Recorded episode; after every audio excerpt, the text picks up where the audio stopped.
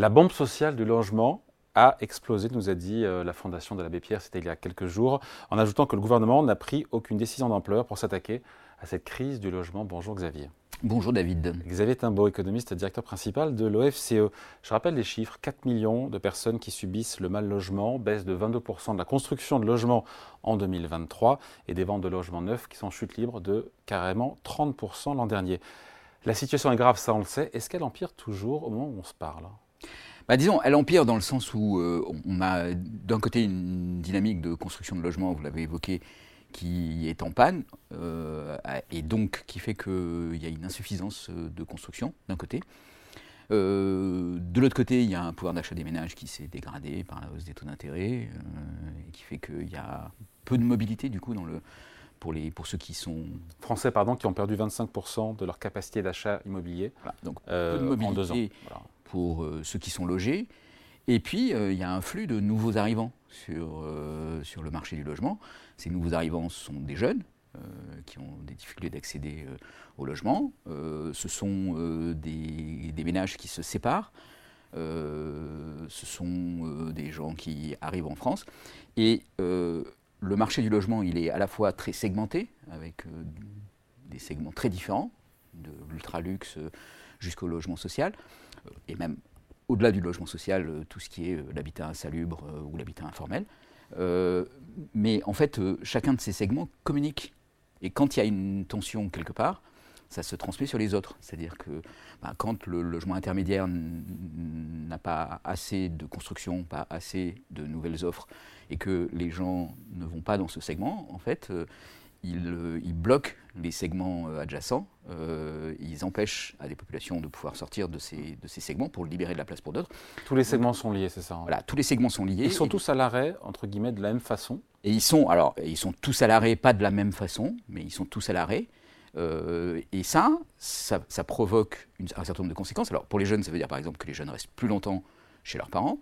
Euh, les couples, les ménages qui veulent se séparer, ben, retardent leur séparation, avec parfois des tensions très fortes qui peuvent se traduire par euh, des violences domestiques, par exemple. Donc, ce n'est pas sans conséquences.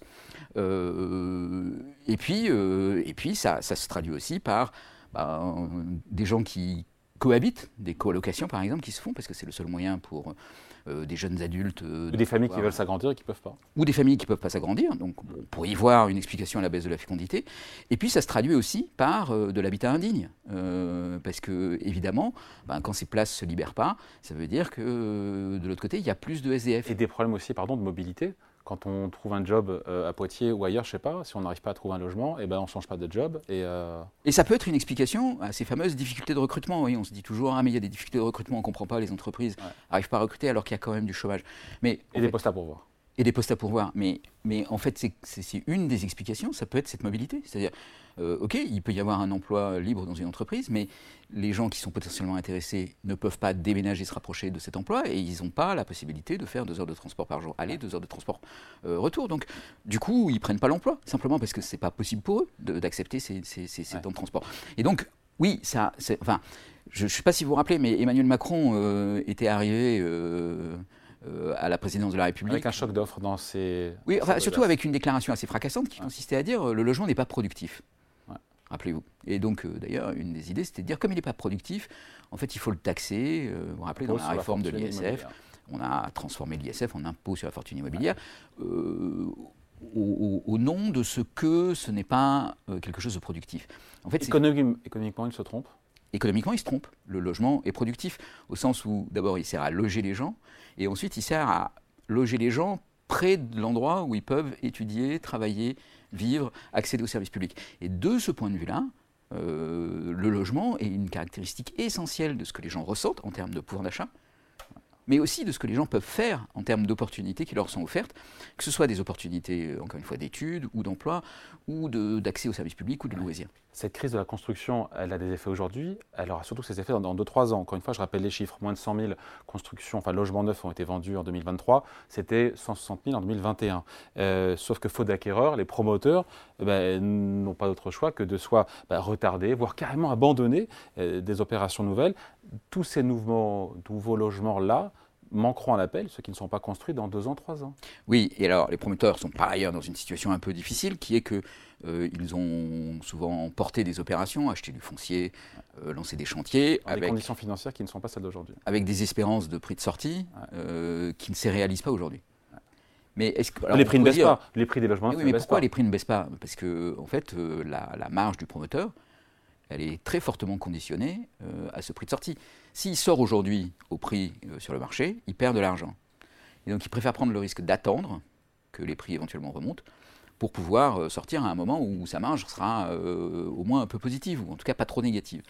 Et ça, c'est encore un autre facteur qui va bloquer euh, le logement et qui va le bloquer pendant longtemps, parce que le temps que les promoteurs arrivent à écouler leur stock à un prix trop élevé, en tout cas un prix espéré trop élevé, en espérant une remontée des prix, il va se passer beaucoup de temps, et en fait, ce sur quoi jouent les promoteurs, c'est précisément cette pénurie qui va faire monter les prix euh, sur un certain nombre de segments et qui va leur permettre. C'est une aberration de se dire qu'il y a une crise, encore une fois, du logement, de la construction et des prix du neuf qui continuent de monter. Exactement. Mais oui, en fait, euh, ça peut paraître paradoxal, tous ces éléments-là, mais en fait, tout ça est très lié. Et euh, du coup, la conséquence, au bout du compte, c'est que ça gèle le flux total de construction, ça gèle la construction sur un certain nombre de segments, le choc d'offres est un choc d'offres euh, qui se produit, mais qui est un choc d'offres négatif et pas du tout un choc d'offres positif.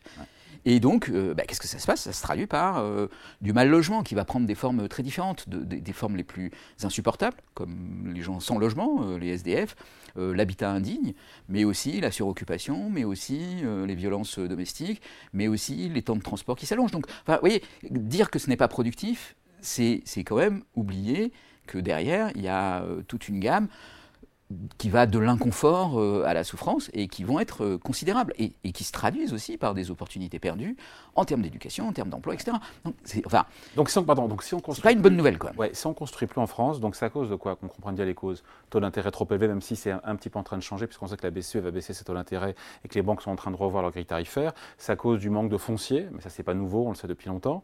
Euh, on nous parle souvent de réglementation, c'est ce que disent les promoteurs immobiliers, de réglementation trop contraignante qui entraîne des surcoûts. C'est tout ça à la fois? Alors, c'est tout ça à la fois, tous ces facteurs sont vrais.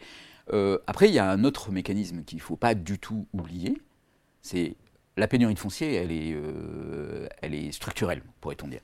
Pourquoi elle est structurelle? Parce qu'en en fait, euh, l'attractivité des villes en termes d'opportunités d'accès aux services publics, d'accès à mm. l'emploi, etc., est très forte.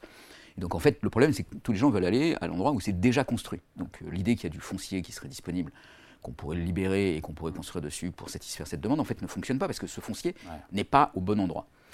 Mais alors, euh, ce qui se passe, c'est qu'en fait, euh, ce qu'il faudrait, c'est avoir des mouvements de densification dans les villes. Il en a parlé, Gabriel Attal. Alors, il en a parlé. mais hein. c'est une chose d'en parler, c'est une autre chose de comprendre pourquoi la densification ne se produit pas.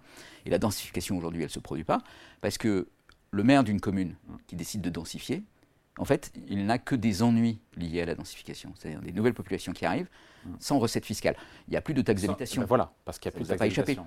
Mais ça va même au-delà de ça, c'est que vous quand vous faites un programme neuf et que vous construisez, il n'y a, pas de, a pas de droit de mutation, il y a une TVA qui est perçue.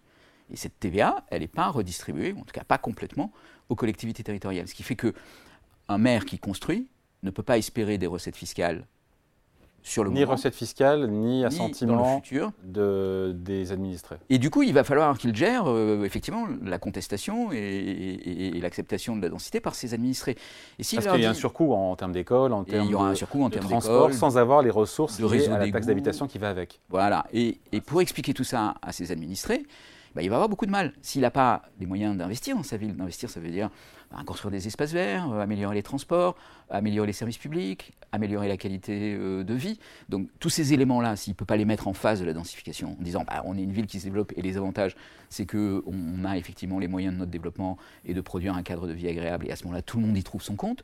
Comme il ne peut pas dire ça, et eh ben, qu'est-ce qu'il fait? Il dit bah, non, ça ne se passera pas chez moi. On ne va pas densifier. On ne va pas euh, densifier. Oui, mais donc du coup, si on densifie pas la pénurie de foncier, elle reste là. Alors on peut accuser les normes, on peut accuser... Le choc d'offres dont on nous a parlé... le choc d'offres, donc il est négatif. De hein. Gabriel Attal, il nous amène un choc d'offres. Ça nous rappelle quand même 2017 et la campagne présidentielle d'Emmanuel Macron qui déjà à l'époque avait employé ce terme-là. Même Nicolas Sarkozy avait employé ce terme-là. Donc euh, oui, je sais bien que vous adorez euh, Nicolas Sarkozy. Et, ça, Ben oui, mais je veux déjà, il parlait du choc d'offres. Euh, et le choc d'offres, le problème, c'est que tant qu'on ne va pas traiter cette question de la densification, la, question des normes, la question de, du, coût de l'emprunt, du, portage de l'emprunt, tout ça sont des questions importantes et qui peuvent jouer. Mais tant qu'on n'aura pas traité cette question de la densification, bah, le choc d'offre, on ne le produira pas. Il sera dans les discours, il sera dans les mots. Il restera lettre morte. Il restera lettre morte. Et quand on, ça reste lettre morte pendant 20 ans, Ensuite, on crée des situations. Enfin, oui, je veux dire, les ménages, ils continuent de vouloir se séparer. Les jeunes, ils continuent d'arriver sur le marché du travail. Les gens qui n'ont pas, les, pas les moyens de se payer un logement euh, sur le marché locatif, euh, ils vont continuer à faire euh, la file d'attente dans les logements sociaux, dans lesquels ceux qui sont en place ne peuvent pas en partir parce que ce qu'on leur propose sur le marché privé n'est pas accessible. Donc, on bloque ce truc-là et on crée des situations qui sont des situations qui peuvent être insupportables et intolérables.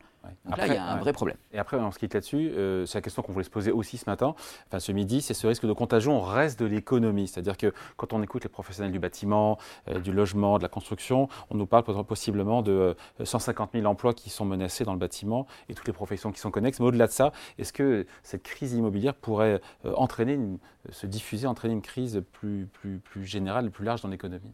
Bah, Oui, Bon, alors d'abord, il y a l'importance du bâtiment en tant que secteur d'activité qui, est, euh, assez grande et qui, qui fluctue énormément et qui fait partie des secteurs qui fabriquent la conjoncture, en quelque sorte, euh, d'une économie.